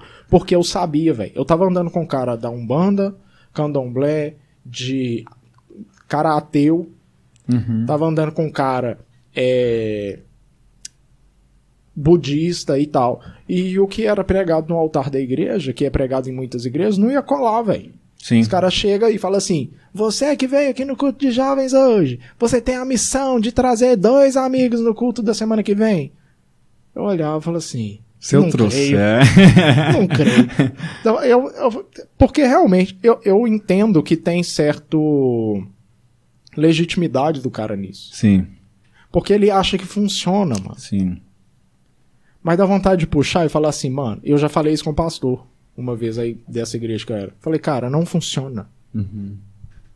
Eu tenho que estar munido de evangelho pra chegar lá nesses caras no duelo de MCs e quando eles me, me, me questionarem sobre as coisas, eu sei quem fala. Uhum. Porque eu não vou eu chamar esses caras pra vir na igreja, eles vão falar assim: "Ah, tá. Sim. Ô, velho, e, e olhe lá. Porque se eles não tiverem a fim de trocar ideia, eles vão falar, ah, tá. Mas muitas vezes, ô, mano, na moral, eu não acredito nesses rolês. Pra Sim. mim, a igreja é isso, isso, isso, a igreja é exclusivista, a igreja é racista, a igreja é isso, a igreja é aquilo. E é a visão que eles têm da igreja. Vai adiantar eu chamar ele lá pra dentro?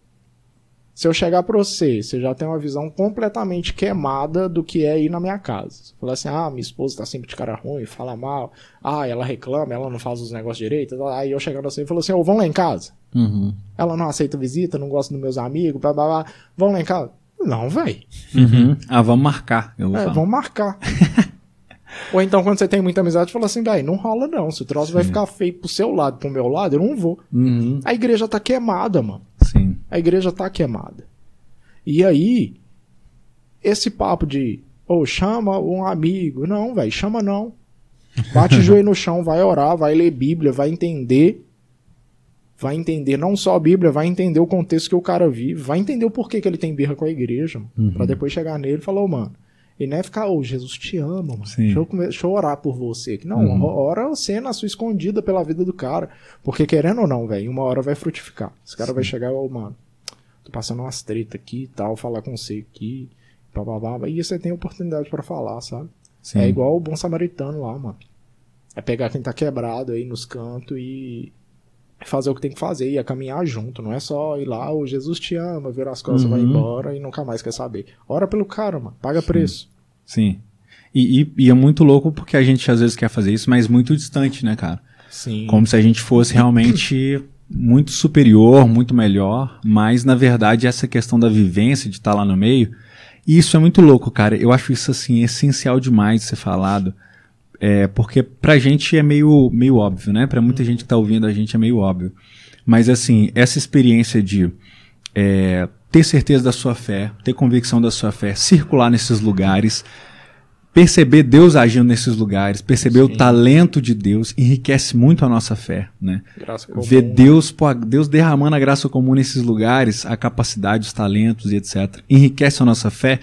Isso que você falou, por exemplo, eu acho isso importantíssimo. Por exemplo, o cara quer ser artista. E aí ele ouve, é, beleza, é, eu, eu respeito super quem fala assim, eu vou consumir só arte de evangélico, tudo bem. Mas eu acho que enfraquece muito, empobrece muito. Graças a Deus, hoje a gente tem uma diversidade muito grande de música de crente. E nenhum Só problema que- também se a pessoa quiser fazer só igual a- as minhas obras em suma, assim, ela sempre vai ter uma, algo que remeta ao evangelho. Sim, sabe? sim.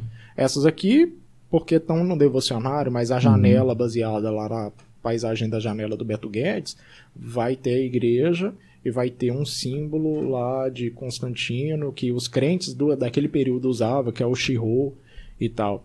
Então sempre vai ter uma pitada de algo. Então Uhum. eu sempre vou colocar algo camuflado porque é uma identidade minha. Mas eu nunca Sim. vou exigir de um artista cristão, não, velho.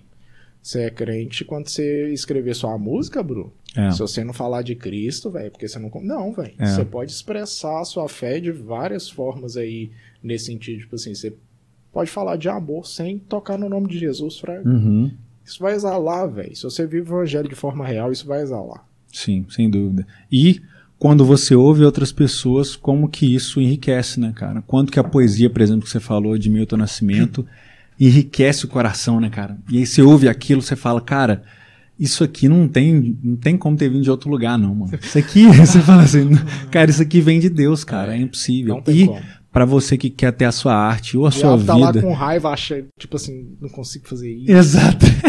Por isso que ele fica feliz quando o povo fala que é do diabo, velho. Sim. Eu falo É assim, bem o mesmo. não foi então, eu que fiz, não, mas Mas beleza, porque aí vocês não veem a grandeza dessas é coisas que igual a Deus gente colocou quando por aí. repete a piada de alguém. Ah, Aí eu, não, a piada que o Bruno contou, não, doida demais. Sim. Assim, assim, eu escutei de outra pessoa, mas Sim. você gosta da glória pra si. É o diabo, velho. A gente fica lá, Sim, total. tal coisa é do diabo, ah, o funk é do diabo, ah, isso é do diabo. Não, velho. sim. A gente só tem senso criativo, só tem capacidade de criar algo que foi dado por Deus. A Bíblia fala que o diabo criou a mentira. E Uhum. a mentira em si não é criada, ela é só a verdade do avesso. Sim. Então, tipo assim, ele não, não consegue, mano. Ele não consegue. Um satanista pode escrever um rock, ou pode escrever música que for. Uhum. Mas. Que se ele tem a capacidade criativa, velho, Sim. só veio do Deus que criou todas as coisas. Uhum. O diabo é.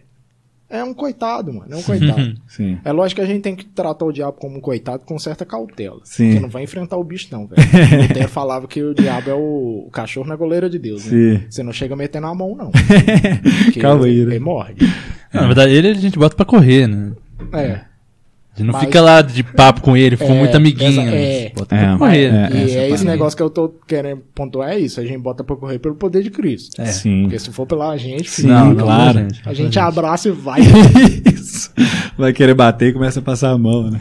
Pô, mas vamos, vamos, vamos caminhar pro final Vamos aí, caminhar mano? pro final, porque esse, esse eu já sabia que não é porque ia embora. E É. tem muito papo, e tem papo pra- pra várias partes aí. É, cara, é, vamos pro fofoca reversa já? Vamos, vamos. Tem mais tenho- alguma coisa que queria jogar? Né? Ah, eu tenho várias Beleza. perguntas, mas eu- a per- pergunta que eu queria fa- fazer aqui é tipo assim: o que, que você queria falar que a gente não te perguntou? Alguma coisa que você É veio pensando? Tem lá, alguma coisa, você- ela não tava aqui no Alguma coisa que a Babi vai lembrar pra você? Alguma coisa que, tipo assim. Falei da capela. Né? Falando da capela, Dancei claro. no show do MC da. Sim, Ah, é? Que. Planeta Brasil que teve. Uhum. Eu acho que foi o primeiro. Dancei no show dele. Foi Legal. esse momento que eu falei, velho, de ser crente no rolê, fraga. Sim. Ser crente no rolê. Não Eu conseguiu sim, falar. A, que sim. a Não, a Babi, a Babi perguntou você falou aqui, que ele gente, faz nove artes. Rapidinho, rapidinho. A Babi perguntou aqui, gente, se ele falou tudo que ele faz. A gente pode listar, né? Vamos tentar. Vamos listar. Vamos listar. Escultura, grafite, Ele é arquiteto, Arquiteto, Arquiteto, tatuador, tatuador, tatuador, artesão, artesão, é, cozinheiro. cozinheiro. Eu, eu invento umas paradas da hora na cozinha, velho. Eu, eu invento cozinheiro umas pira lá com um bico de banana. Sim. É mesmo? assa peixe. É, Não, véi, quando eu vou lá comer, tem sempre uns negócios diferentes, muito É. gostosos, mas uns negócios tipo assim. Você não vai ver esse em aqui outro lugar. é, é, esse aqui é a casca da árvore cozida com Não, sei lá o que, sei lá o que. que é isso? e é uns Aí rolês você é assim. estranho, você come e você fala assim, caraca. Tá vendo aquelas podia- minhocas ali então? É isso. Isso aqui podia Tem. comer, essa tipo carne isso. moída aí. Exato. Tem uns rolês que é tipo assim, eu vou. E, e lá em casa é sempre assim. Eu faço um, um, um peito de frango picadinho e tal. Aí a Bárbara fala assim: Não, gostei demais, ficou muito bom e tal. Faz de novo. Eu vou fazer de novo. Fala assim, mano, quais os temperos que eu usei, velho? Porque lá em Uhum. casa é cheio daqueles. Tem páprica defumada, picante, ó. Deu um soco no negócio. Uhum. Aí tem isso, tem aquilo, tem tal, tal, tal. E eu nunca sei o que eu fiz da última vez, mano. Sim, é sempre Eu lembro que é a base, alho e sal. Uhum. E de resto eu vou criando. Então, as comidas que eu faço é sempre assim, nunca vai sair igual. Uhum. Mas logo que você vai lembrar, não, é, tá igual o outro e tal, mas, véi, é só mega cena pra saber se eu Sim.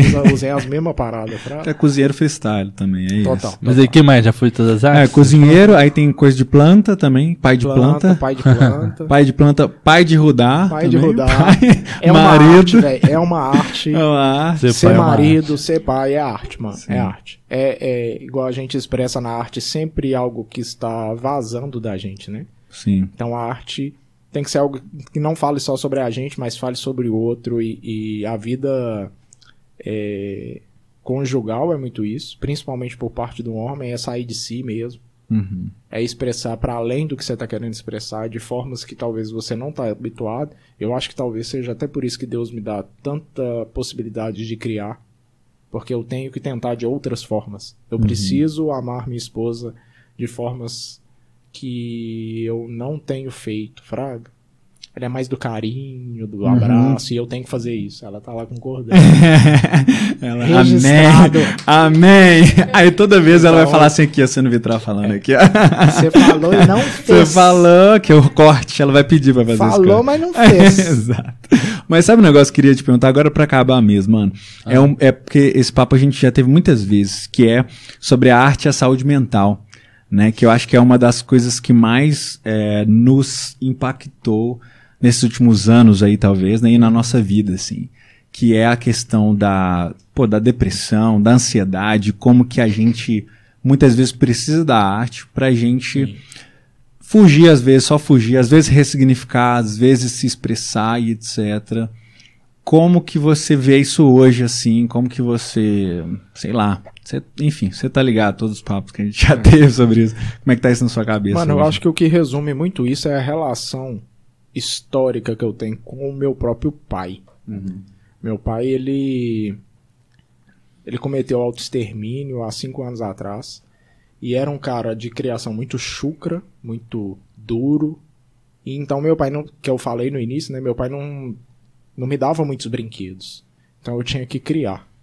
Uhum. Véi, ele fez algo que eu não concordo, não deve ser feito, mas frutificou de um jeito louco, mano.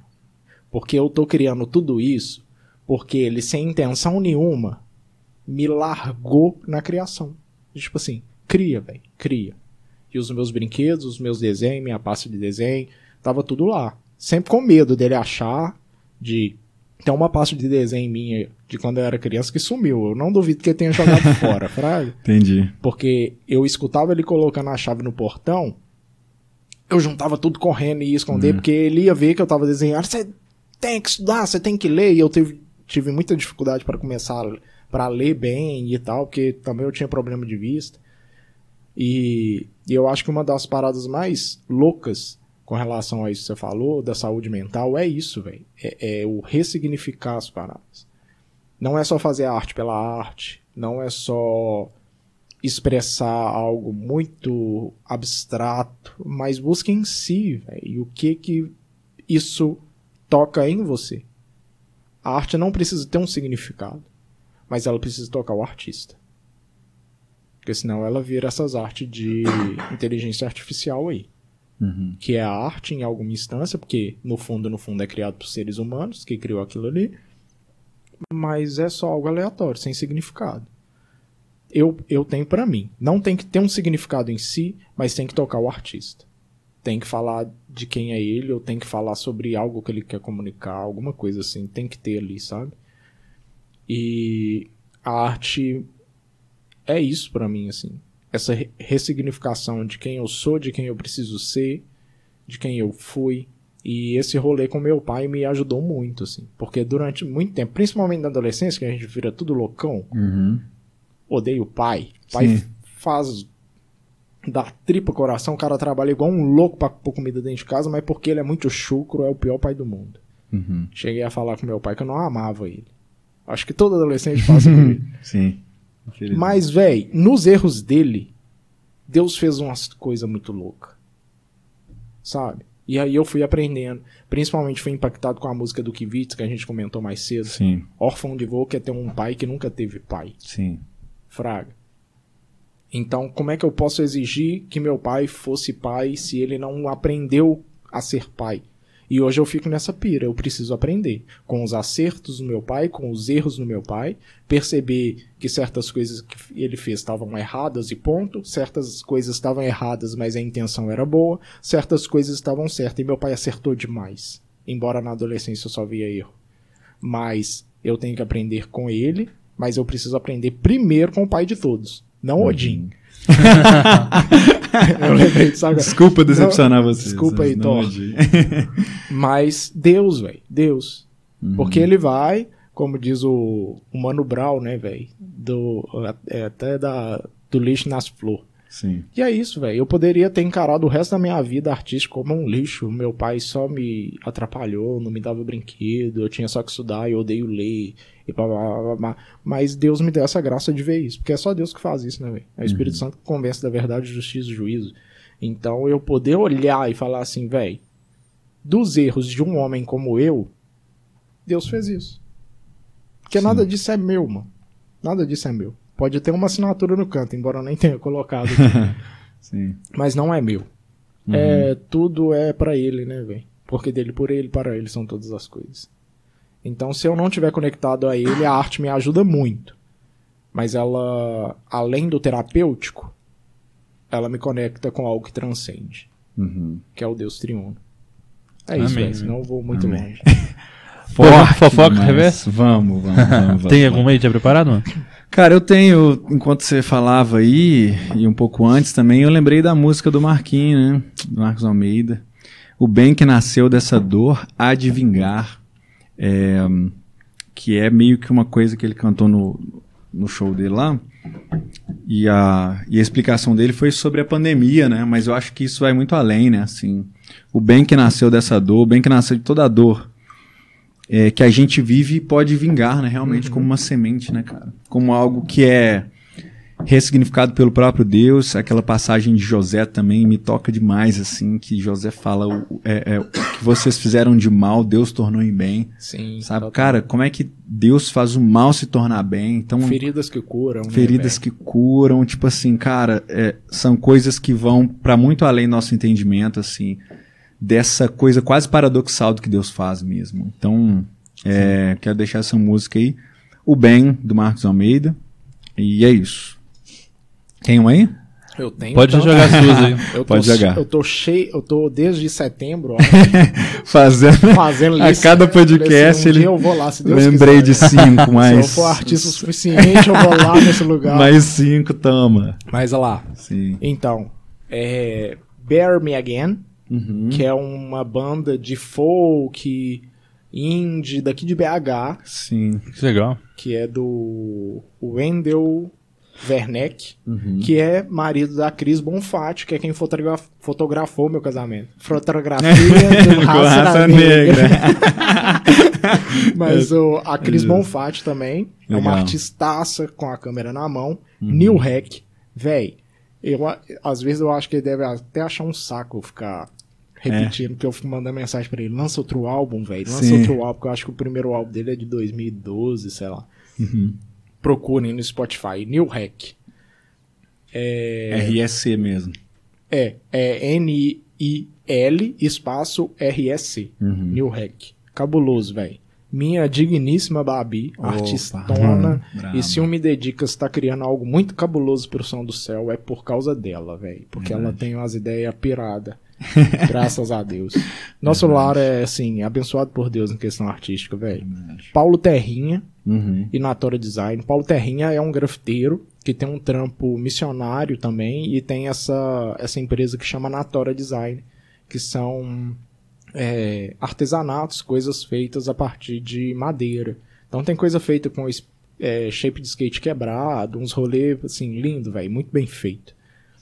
É, Clemerson Justus, que é um b-boy amigo meu, ele tem um estúdio de dança Pô, essa- você já tem essa listinha anotada aí? Me manda no, no WhatsApp, porque aí já, já Isso. Mas Demorou. pode, Facilita o trabalho, mas vai lá. Gilmara Coleto, que Sim. é tá com a gente também no, no Me Dedicas, que é uma cantoraça, assim. canta Atriz, demais, Que tem um duo, inclusive. Como é que é o nome do duo? Trilho. Trilho. Trilho, né? Sim. O Rei Rony, que é o meu mestre, né, na cultura hip hop, me ensinou desde o início a grafitar e a, a dança. E o Era, que também é um mestre, um cara cabuloso, assim, no grafite. Uhum. Que são os old school de BH, assim. Os caras monstrão, mano. Monstrão. Legal.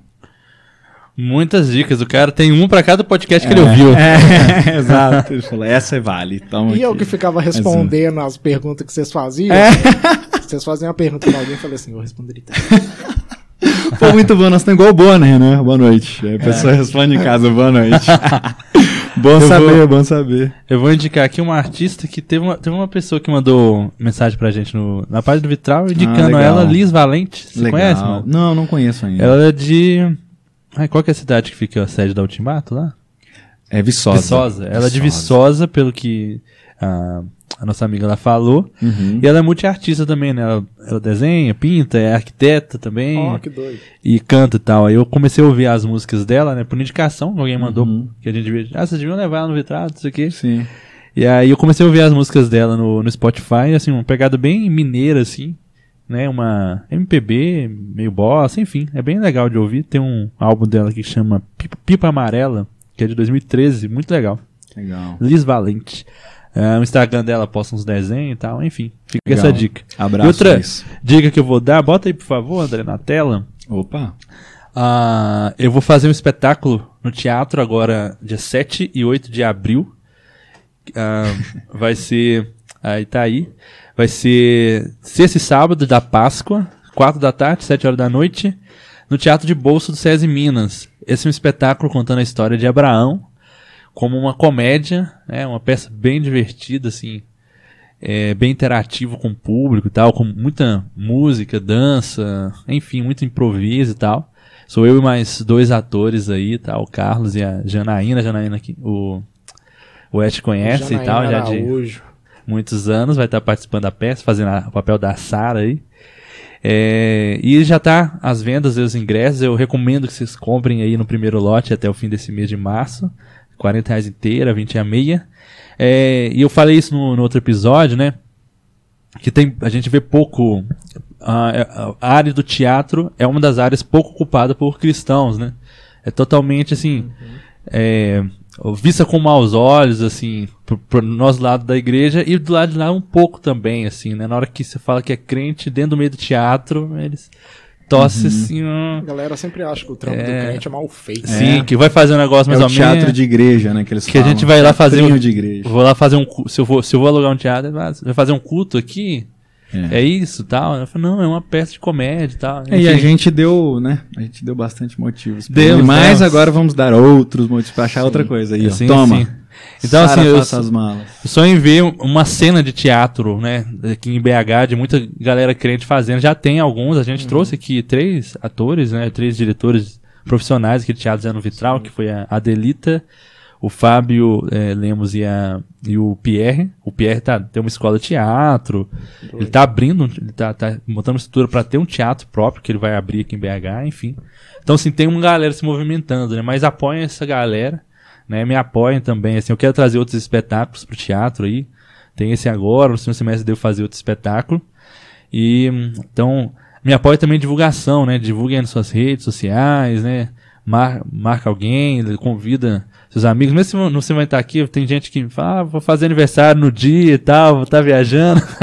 A gente sempre Mas tem divulga. a tia que gosta de ir no teatro. É, Sim, divulga. verdade, verdade. Entendeu? E é uma peça para todas as idades. Então, assim, a partir ali de criança, tipo, eu acho que a partir de uns 4, 5 anos, assim, 4 a 100. é, ela já vai, já vai pegar. E aí, qualquer idade, né?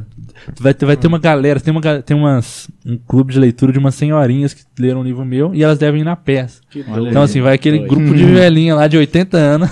É muito louco ver uma arte nossa impactar várias Sim, gerações. sim. assim, né, mano? Sim, isso é muito legal. Então fica a dica aí e vejo vocês lá. Dia 7 e 8 de abril, no Sara Faça as Malas. E dia 6 a gente vai estar junto aí. Eu com o Ash e a Babi também.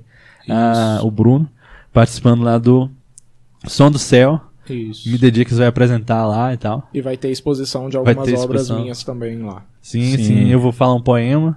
O Bruno vai ajudar a carregar a sacola. É justo, é uma honra. Mas você vai, uma cantar, honra. você vai cantar no dia anterior. né? Eu vou cantar, eu Eu vou, vou cantar. pedir ele pra ficar assim segurando o stand-up.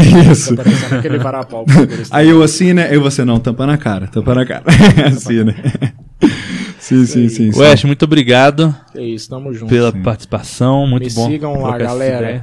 Sim. West Underline Tatu T-A-T-T-T 3T. É o Calvário, tá? 3T ali, Perfeito. ó. Três cruzes. Justo. T-T-O-O e. Três T's e dois O's? É. Ah. Que o tatu é com dois O, né? É, O tatu é três com dois T e dois O. Sim. Aí eu coloquei 3T porque não dava pra usar só dois. Eu falei, ah, fica um calvário aí. Sim. O que Sempre tem, um, significa? sempre tem um negocinho, você tá vendo? Ele é sempre o E também artistinha. o, o, o. Instagram do estúdio, que é, é, arroba é, x underline west underline x. Beleza. Que Uhum. o west também não tava liberado. Mas é isso. Mas é isso, tá tudo na descrição aí também. Sim, sim, sim. E é isso. E, mano, muito obrigado novamente. É. Obrigado demais. Você sabe que eu sou seu fã. Isso eu já te falo, já tem muitos anos. Chorei com você falando de mim aquele dia. Pois no é, mano. Zoé, e é cada e cada detalhe daquilo é verdade. É muito é muito real isso. E mano, eu acho que a gente precisa muito de viver essa arte dessa forma inteira e completa. Por mais que a gente saiba e a gente sempre conversa sobre isso que que dói, às vezes, né? Dói viver a arte completamente, todas as implicações dela, tudo que ela causa na nossa cabeça. Mas eu acho que assim como é, às vezes aqueles profetas né, foram chamados, sabe, para às vezes mostrar em si é, com um tipo de vestimenta, assim como aqueles profetas foram chamados para viver a, a, a mensagem de Deus nesse nível, eu acho que a gente, é- como artista, a gente é chamado também para carregar em si às vezes essas dores e essas angústias de muitas pessoas do povo para que o povo seja de alguma forma curado também, né? Para que Deus de alguma forma faça algo, sabe? Verdade. E eu acredito muito que você faz isso, mano. Então, Cartas glorificar a Deus por né, sua vida. Sim, Cartas vivas. sim, sim, sim. Show de bola. Galera, muito obrigado. Valeu. E- Bota na câmera do meio, Andrezão, só pra gente despedir. Não esquece de apoiar a gente, compartilhar nas redes sociais, fazer o Pix, se você pode ajudar a gente. Ah, a gente não falando nisso, eu fiquei te falando no final, Sim. né? É, a gente é afiliado da Amazon e da Dona Magalu. Isso. Então você pode comprar na Amazon ou na Magalu, qualquer coisa que você quiser comprar, use os nossos links, tá aí na descrição. E a gente também tem um clube de assinatura, os vitralistas. Você Isso. pode ser um vitralista aí a partir de 15 reais mensais e aí participa de sorteios, tem alguns descontos em eventos, né? Inclusive, aí, se você fosse um vitralista, tinha desconto. É, tá no dando espetáculo. mole, né? Você não vai ter mas, aí. mas dá tempo ainda, vai dá lá. tempo, dá, tempo. Se virar vitralista, pode ter desconto. Isso. Tem, participa de sorteios de, de presentinhos que a gente ganha de convidados, ganha cupons, essas coisas de, de, de parceiros, enfim. Então, seja um vitralista Sim. e nos apoie. Fechou? Fechou. Obrigado, obrigado. Galera, valeu. Valeu, gente. Até a próxima. Até a próxima. Tamo junto. Uh, valeu.